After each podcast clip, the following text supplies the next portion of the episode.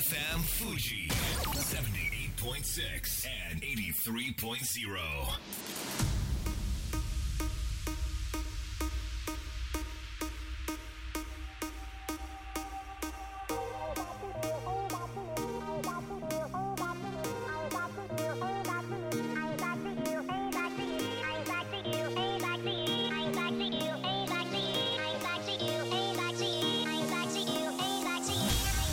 月曜夜のひとときいかがお過ごしでしょうか？この番組「みんなのラジオは」自分の故郷を盛り上げたい誰かの役に立ちたいぜひ知ってほしい聞いてほしいそんなたくさんの思いを発信していく番組です。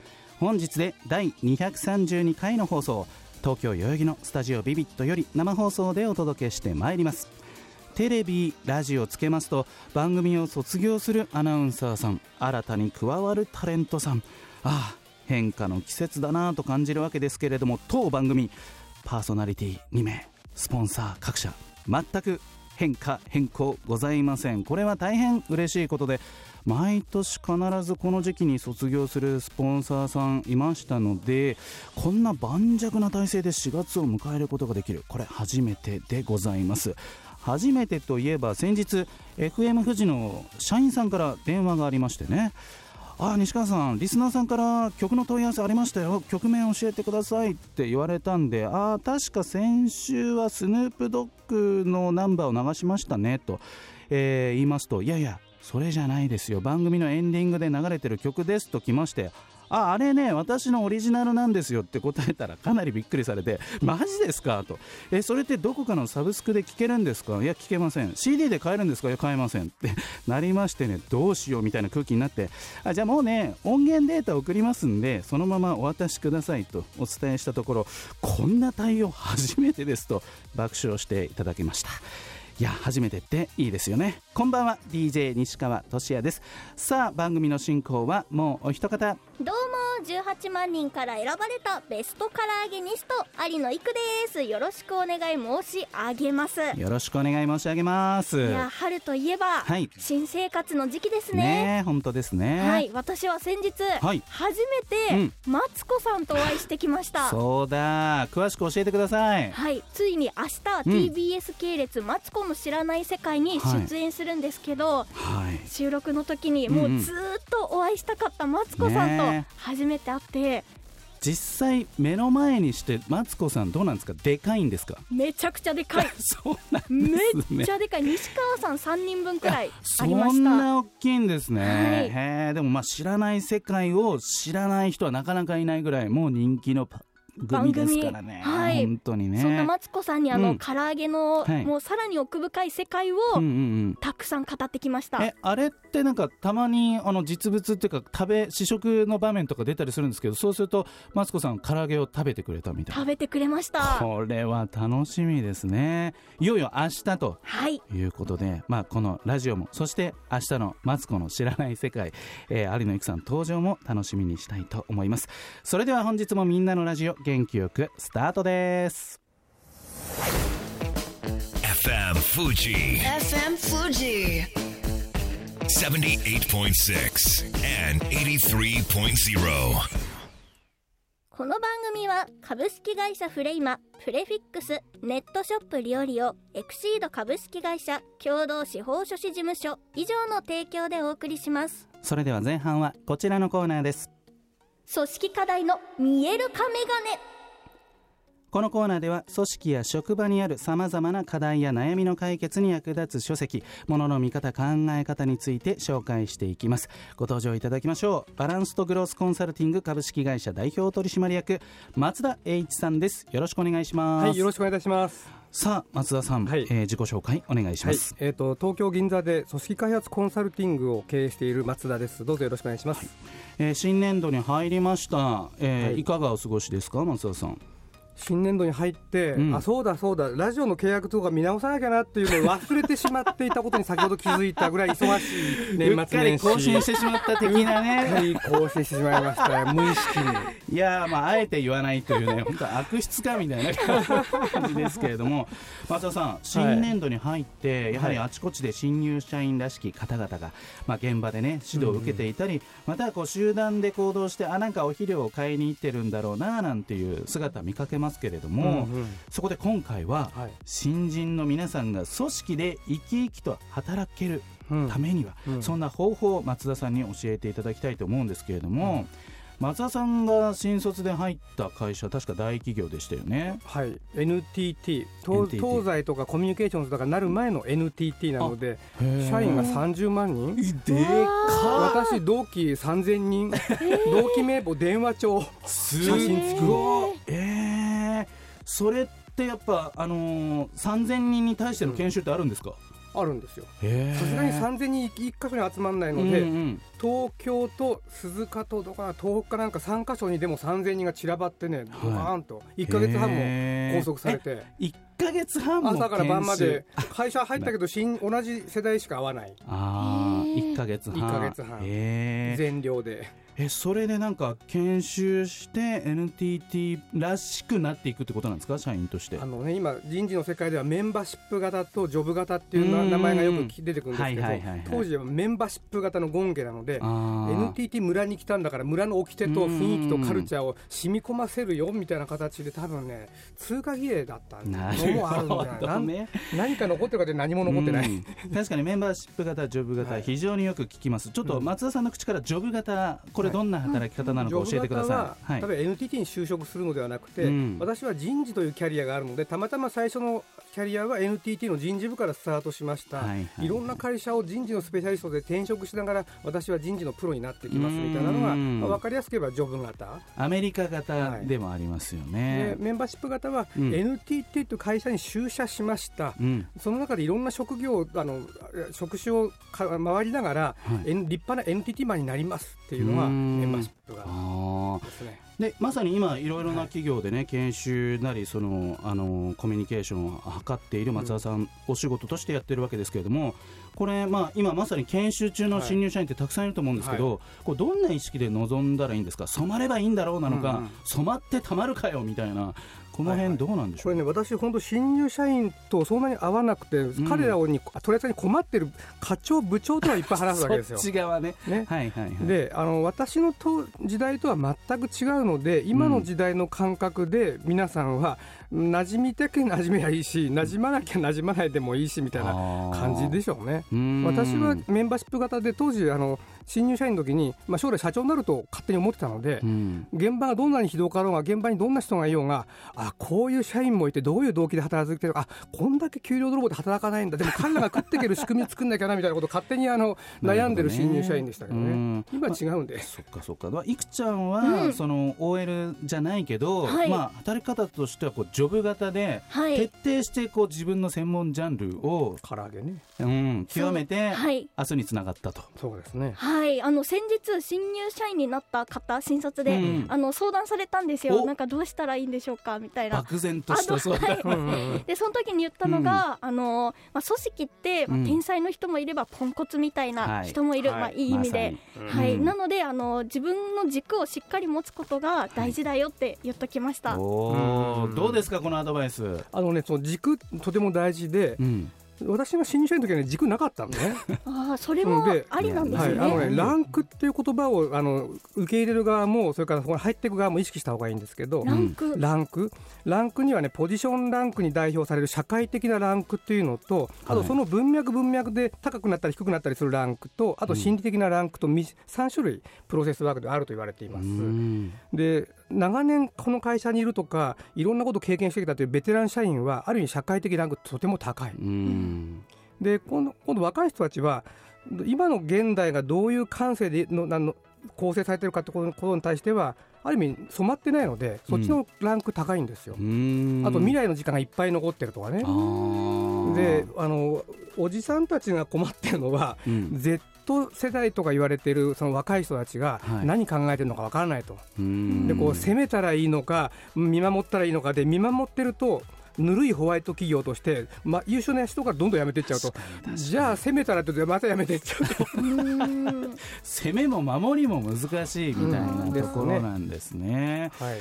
まあ、でもその確かに新人の皆さんもその新しいフィールドでこう、ドキドキしてると思うんですけどそれを受け入れる側もはい結構ドキドキしてるってことですよね。ドキドキしてて、うん分かんないものはある意味、外国人がに日本にやってきたときに分かんないじゃないですか、最初はね、どうどうしていいか。やっぱりここが分かりませんって言ってくれないと、あのまず日本人は当たり前だと思ったことがわ何が分かんないか分かんないので、あ家入ったら靴脱ぐんですよ、日本ではとか、ん箸はこうやって持つんで、別に箸で無理に食べなくていいですとって言ってくれないといけないじゃないですか。そうですね。お互いにね自分を分かりやすく言うということと、うんあれと思うことがあったらなぜ今そうしたの？ってことをこう聞いてあげると、うんそれぞれのランクをお互いにスキルフルに使い合えるようになりますよね。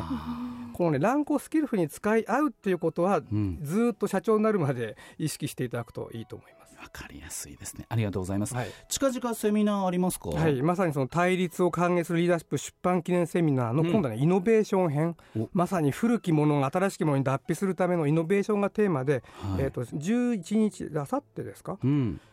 じゃあ、来週、来来週。週ですね。えーとはい。4月11日の、えー3時半から、えー5時まで、うんえー無料セミナーです、えーと。ホームページで組織開発コーチ協会、えーバランスグロースが経営している組織あのスクール部門の名前なんですけど、はい組織開発コーチ協会で検索して、えーセミナーページを見つけてください。えーどんな方でもあの歓迎です。えーぜひ、えー新入社員から、えー管理職の方まで幅広くご参加いただければと思います。ここまでは松田栄一さんでした。ありがとうございました。ありがとうございました。それでは一曲お届けしましょう。後半のゲストさんです。大塚茜さんでニューシネマパラダイス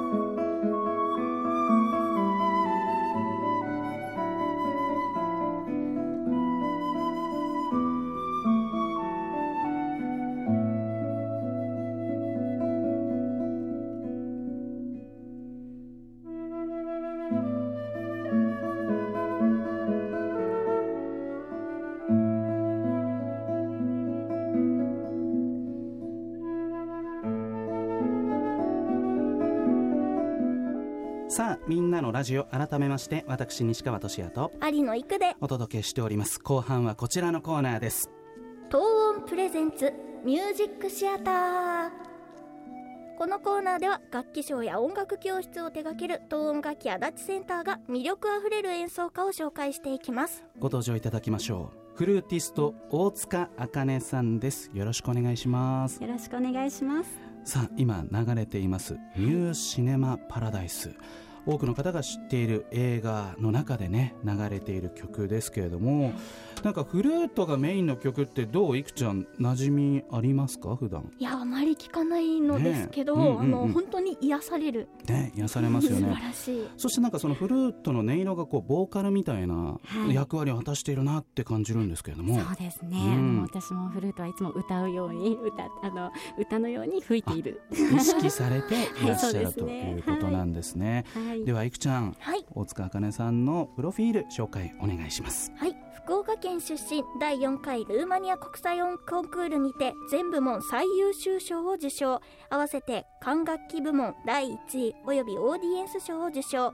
これまでにリサイタルを定期的に行うほかオーケストラのソリストとしても活躍。CD もリリースされていますそして昨年2021年には大塚茜フルートリサイタルボリューム1茜オンバロックを清井ホールにて開催。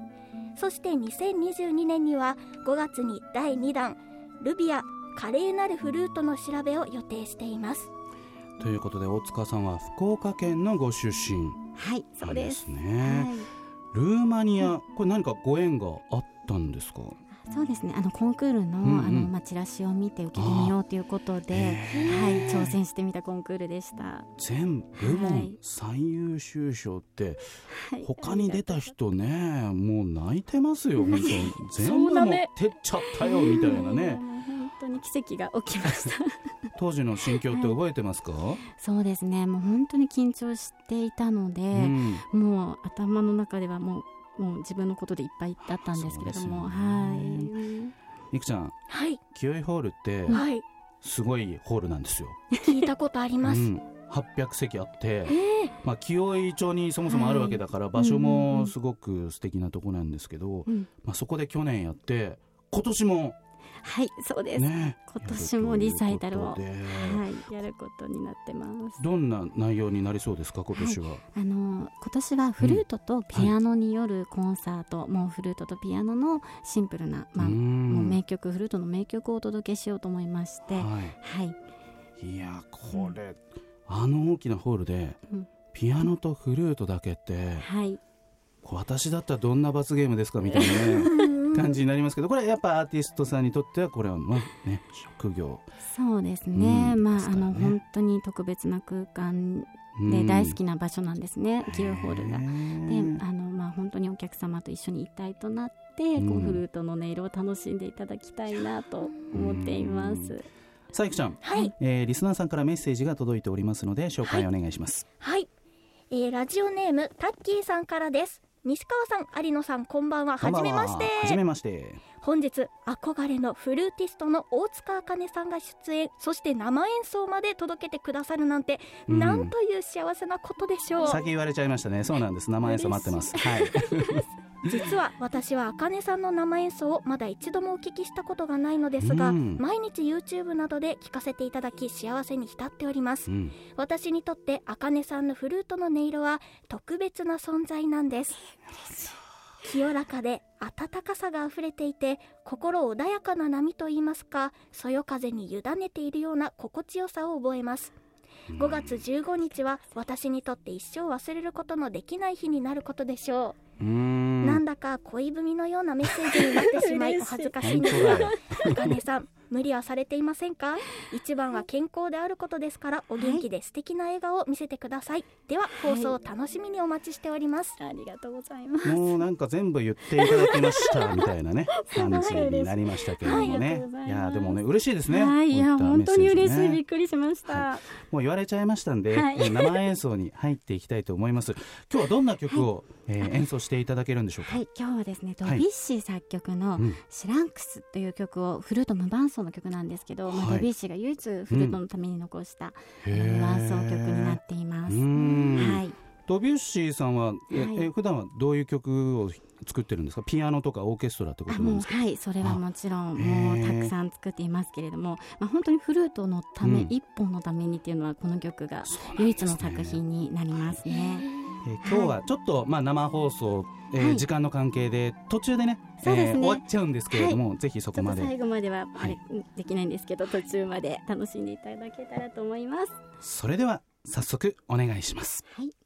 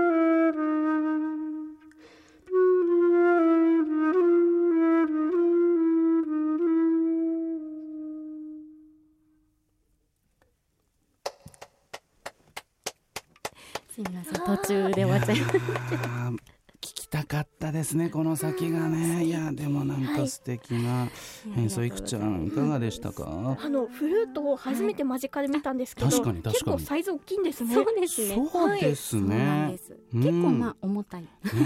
かもしれない。ずっと持ってるとねキラキラと輝いていて、はい。ね大塚茜さんも輝いていますけれど、まあ、それはさっきのメッセージでね もう全部言っていただいてますので私からは割愛させていただきますけれども、さあそんな大塚茜さんなんと双子の娘さんを育てるお母さんでもいらっしゃるんですよね。はいそうですね。ねえ、結構あの、まあ、私も2歳児を今育てていて今日が保育園初日だったんですよ。おめでとうございます。ーまあそれで奈良市保育で2時間であっという間に帰ってきたんですけれども、結構まあ、あのー泣いてませんでした？泣いてましたね。やっぱり。やっぱり。そうなんか自分の仕事の時間を確保するって結構、うん大変だなって、あのーそうですね。思ってるんですけど、うう大塚さん、はい。そのあたりどうなんでしょそうですね。本当に自分の時間う、を見つけるのは難しいんですけれども、はいまあ、どうにかこうにか、どうにかこうにか。そうですね。はい。えお母さんのそのフルートを吹く姿っていうのは娘さんどう映ってるんですかね、どう映ってるんでしょうね。でも最近はフルートに興味があるみたいおであのフルートを手に取ってえは。い吹いてます。めちゃめちゃ憧れてる背中見せてる。あの、うん。私の吹き真似をよくやってくれます、これへー。あの体を動かしたりとか5月15日も来るかもしれない、そうですね。うわこれ そうかな。はねでも はい。いやお母さんの姿を見て真似する子供ってね嬉しいな、僕の娘もそうなってほしいですけどね。さああっという間に時間が来てしまいました、はい。え改めて5月15日、えー清井ホールにて2時からチケットはまだ買えますよね、はいもちろんです。詳細どこ見たらいいでしょうか、はい、あの大塚あかねツイッター、はい。そしてフェイスブックあのいろいろ SNS ありますので、はい。あのぜひそちらの方で検索していただけたらと思います。そしてメッセンジャーでもあの、えっと、事務局にうん。伝わるメールもありますので、はい。はい、ぜひぜひあの持ち込んでいただけたらと思います。えー素敵な生演奏もありがとうございました。ここまではフルーティスト大塚あかねさんでした。ありがとうございました。ありがとうございましたそれではリスナーさんから問い合わせがありました。エンディングを聞きながらお別れです。それでは素敵な1週間を。また来週。この番組は有限会社東音楽器足立センター柴田ホーム会計事務所バランスとグロースコンサルティング株式会社ロテライド以上の提供でお送りしました。最後だと分かったでも言いたかった。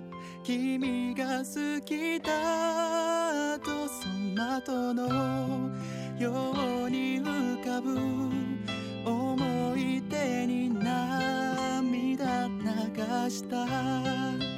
健やかなる時も心やめる時も励ましてくれたしいつだって味方でいてくれた。愛した僕はそんな状況に甘えいつまでもこんな時が続くものだと過信して全力で